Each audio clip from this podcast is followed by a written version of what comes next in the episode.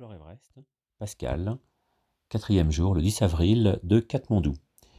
Euh, une journée assez, assez riche hein, à Katmandou, euh, puisque je profite des 2-3 jours que j'ai à Katmandou pour finir ce que j'ai à faire pour le travail, donc euh, avec une espérance de faire ce que je dois absolument faire dans ces 2-3 jours à Katmandou pour laisser mon PC ici, parce qu'il est hors de question que je l'emmène. Alors pourquoi la journée était riche? Bah, D'abord parce que on a fait un test Covid, hein, donc euh, voilà, l'infirmière est venue me, torpiller le nez. Euh, je me pose vraiment la question à quoi ça sert, euh, parce qu'on est vacciné, et puis on a déjà été tous déclarés négatifs avant de partir. Et puis c'est vrai qu'on est assez tous inquiets parce qu'on sait que les tests PCR sont pas fiables à 100%, donc qu'est-ce qui se passerait si l'un d'entre nous était positif? Est-ce que ça veut dire que là, ce serait obligatoirement une quarantaine et ça veut dire que l'expédition sera annulée? Donc c'est vrai qu'il y a une incertitude, qui demeure et qui nous, euh, euh, bah, qui nous fait peur. Euh, Bernard Muller, hein, donc le, guide de haute montagne, qui est un peu d'expérience, et puis David, l'organisateur de Expedition Unlimited, qui a un peu de connaissance de la région himalayenne, sont allés au ministère du Tourisme pour aller chercher les précieux sésames, c'est-à-dire les permis de trek et d'ascension de l'Everest. Donc ça, c'est une bonne nouvelle parce que ça y est maintenant, ils ont les permis. Il semblerait qu'il y a quand même pas mal de monde hein, aussi cette année à, avoir des permis. Je crois qu'on sera aux alentours de, 270.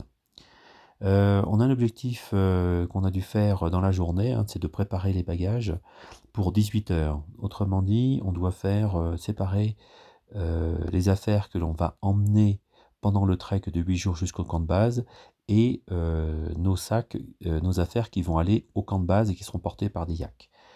Euh, ben voilà, j'ai simplement mis pas moins de deux heures à faire cette séparation de ce que j'aurais besoin pendant le trek, alors qu'on va franchir des cols de 5000, plus de 5000, 5004 je crois, ou 5006, et donc il faut quand même avoir les trois couches, il faut aussi des petits crampons parce que si jamais il y a de la glace à ces altitudes-là.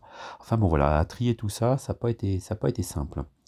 Bon, je me suis rassuré en m'apercevant que les autres ont mis autant de temps que moi pour, pour préparer ces, ces, autres sacs.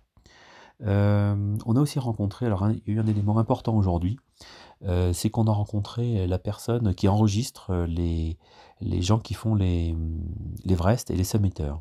Alors David le connaît bien, et David a annoncé que je voulais le faire sans oxygène. Donc voilà, on a donné notre nom, notre prénom, notre âge, notre passeport. bref, donc nous sommes maintenant dans la database de gens qui vont essayer de faire l'Everest et on verra à l'arrivée si on sera dans la base de ceux qui ont réussi l'Everest. ça a occasionné une petite discussion avec David qui m'a annoncé qu'il n'avait jamais vu quelqu'un qui n'était pas un alpiniste aguerri réussir sans oxygène.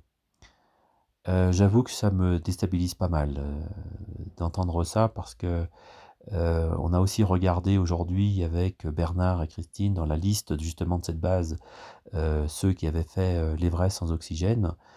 bon, je savais qu'il y avait très peu de Français, hein, que c'est, c'est 150 personnes qui ont fait l'Everest sans oxygène environ, mais je me suis aperçu que, le plus vieux avait jusqu'à présent 55 ans, donc il me met une très grande pression.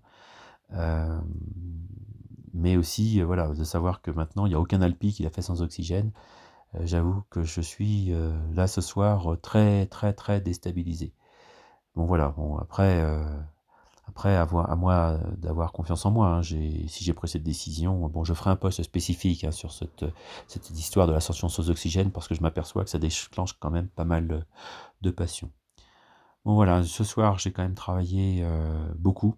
Hein, et puis, euh, euh, voilà, je me couche encore à une heure qui est pas raisonnable, hein, il est encore euh, plus de 2 heures du matin, et j'accumule les nuits trop courtes de 4 heures de durée, donc du coup, il va falloir que, cela cesse.